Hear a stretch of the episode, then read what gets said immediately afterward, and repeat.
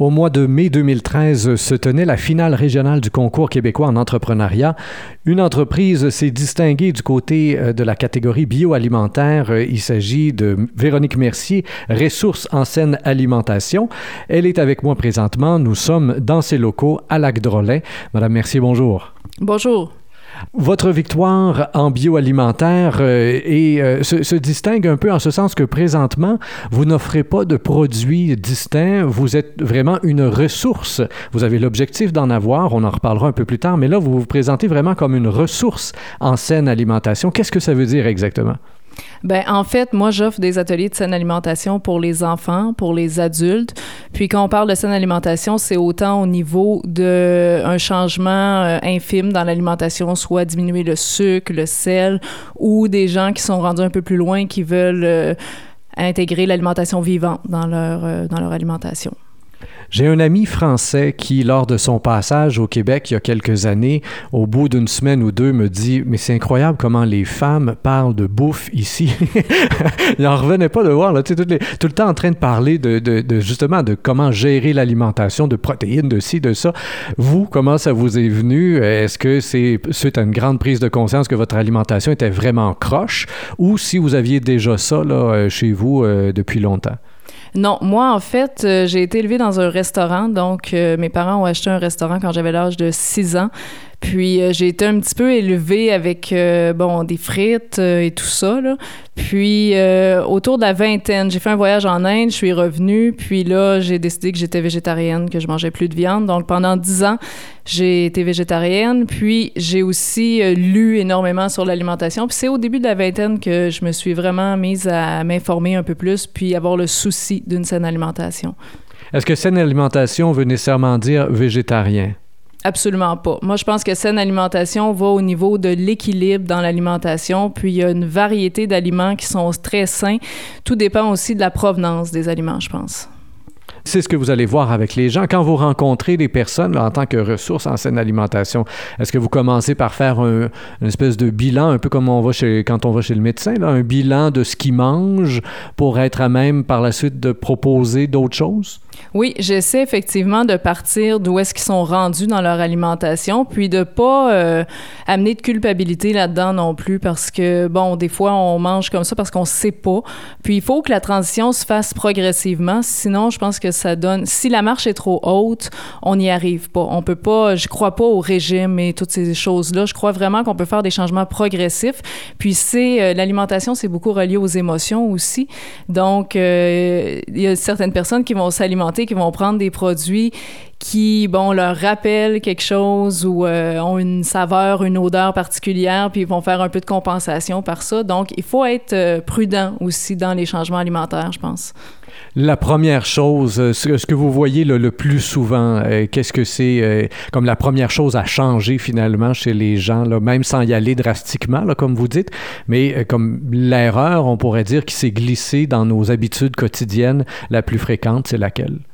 Ben, le sucre, c'est sournois quand même, parce qu'il y en a partout, dans tous les produits transformés. Puis, euh, ça a quand même une grande incidence sur notre santé. Puis, c'est ça, on en retrouve partout. Puis, c'est comme un goût qui est facile aussi. Tout ce qui est sucré, tout le monde aime les choses sucrées. Fait que je pense qu'il y a quelque chose. Ça, puis au niveau des gras. Le sucre et le gras, pour moi, là, c'est euh, sucre, sel, gras, c'est vraiment ce qu'il y a à. On peut pas dire il y en a un dans les trois. Moi, je pense que c'est les trois qu'il faut vraiment. Euh, essayer d'améliorer en même temps dans l'alimentation. On sait que les gens euh, cuisinent moins qu'avant, et beaucoup moins même si on compare à euh, les années 50, 60, même 70. Là. Et on va acheter du tout fait. Et c'est là-dedans qu'on retrouve ce que vous dites, le sucre, le sel dans les, euh, lasagnes préparées. Il y en a encore plus que dans la lasagne qu'on va se faire nous-mêmes à la maison.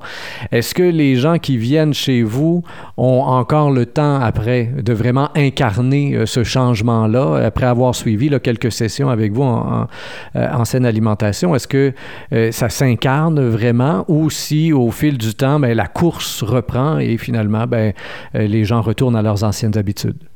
Ben moi, j'essaie de donner des recettes simples qui vont faciliter justement les gens dans le quotidien, les, les, recettes et puis tout ça pour que, parce que moi-même, je suis mère de famille, je travaille euh, cinq jours semaine, donc je sais ce que c'est que d'arriver le soir puis de ne pas avoir le temps de cuisiner puis que c'est plus facile de prendre quelque chose, qui est déjà tout fait, mais on peut le faire nous-mêmes, le congeler, tu de se garder un temps, d'essayer de ramener la priorité à la nourriture, tu de, que c'est une priorité de bien s'alimenter puis que ça peut nous aider dans le fonctionnement même au quotidien, tu si on mange bien, on se sent bien.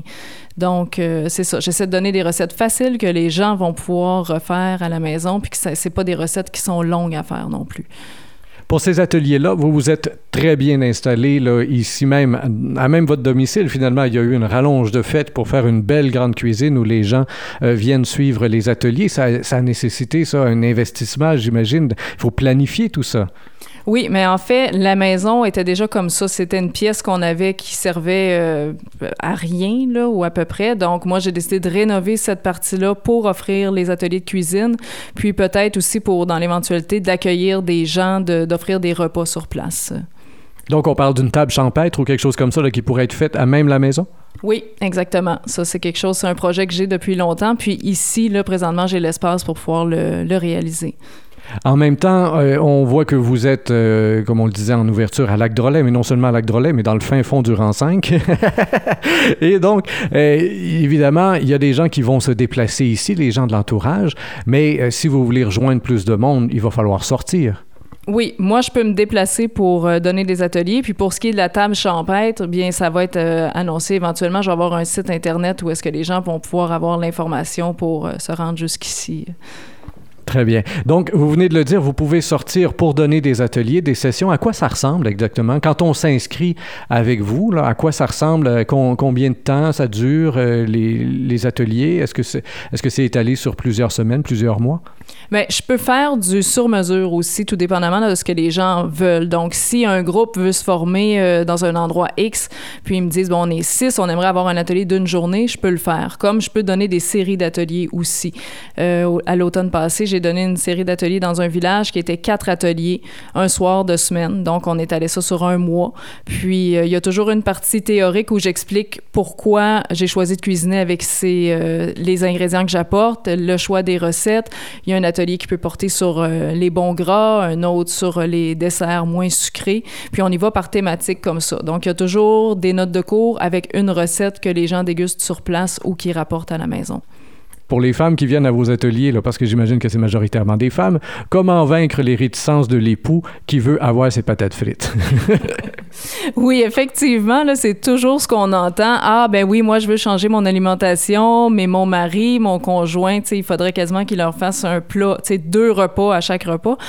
Donc, euh, moi, ce que je leur dis, c'est souvent, bon, on est dans l'intégration, admettons, des légumineuses. Bon, on essaie de les passer en douce, puis je me dis, tant qu'il n'y a pas d'allergie dans la maison, tu sais, au niveau des enfants, du conjoint, on peut toujours, tu sais, passer une petite légumineuse en douce dans une sauce à spaghetti, en la broyant au robot. Tu sais, j'essaie de donner des trucs comme ça pour que ça passe, puis finalement, quand le mari en question dit, ah, mais c'était bon ce que tu as fait ce soir, mais là, on peut s'avancer à dire ce qui était dedans, puis de...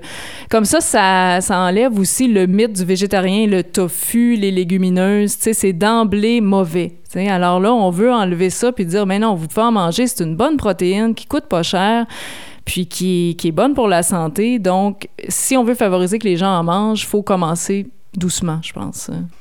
On en parlait tantôt, les gens vont aussi quand même aller facilement vers les produits qui sont déjà faits. C'est dans votre plan d'affaires aussi parmi euh, les nombreux projets qu'on peut avoir quand on se démarre euh, en, en, entreprise. Euh, il y a souvent quelques créneaux qui nous intéressent. Vous aimeriez éventuellement offrir des produits vous aussi? Oui, effectivement, parce que je c'est pas euh, ce serait bien qu'il y ait une offre de qualité de produits transformés parce que oui, c'est vrai, c'est la réalité d'aujourd'hui, tout le monde est pressé, on n'a pas le temps de cuisiner, c'est merveilleux quand les gens prennent le temps de le faire, mais pour dépanner une fois de temps en temps un produit transformé, ça peut euh, ça peut être bienvenu. Donc moi ce que j'aimerais faire c'est me spécialiser dans le produit sans gluten, sans caséine parce que bon, moi-même je m'alimente comme ça présentement, puis je sais, je connais énormément de gens dans mon entourage qui ont euh, soit des intolérances ou des allergies à ces produits. Puis dans le produit transformé présentement, surtout dans le frais, il n'y a pas grand-chose qui se fait ou sinon c'est un peu moins intéressant côté euh, gustatif. Et donc ça, c'est à venir. Est-ce qu'on parle d'un échéancier de un an, deux ans, cinq ans? comment vous voyez ça? Viserais plus le 5 ans. Présentement, là, je suis, les ateliers marchent vraiment bien. Donc, sais ce que je veux faire. les ateliers aux adultes, les enfants durant l'année scolaire aussi, je donne des ateliers. Puis, les produits transformés, c'est vraiment un projet euh, qui est plus à long terme.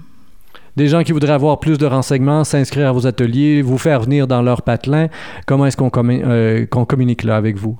Les gens peuvent m'appeler au 819-549-1041 ou euh, m'écrire par courriel à santé en un mot gmail.com. Véronique Mercier, Ressources en scène alimentation, félicitations pour votre prix au concours québécois en entrepreneuriat. Bonne chance dans la suite de la création de cette entreprise. Chers auditeurs, comme toujours, je vous invite à partager cette entrevue sur Facebook, Twitter et autres réseaux sociaux. Au microphone, Rémi Perra.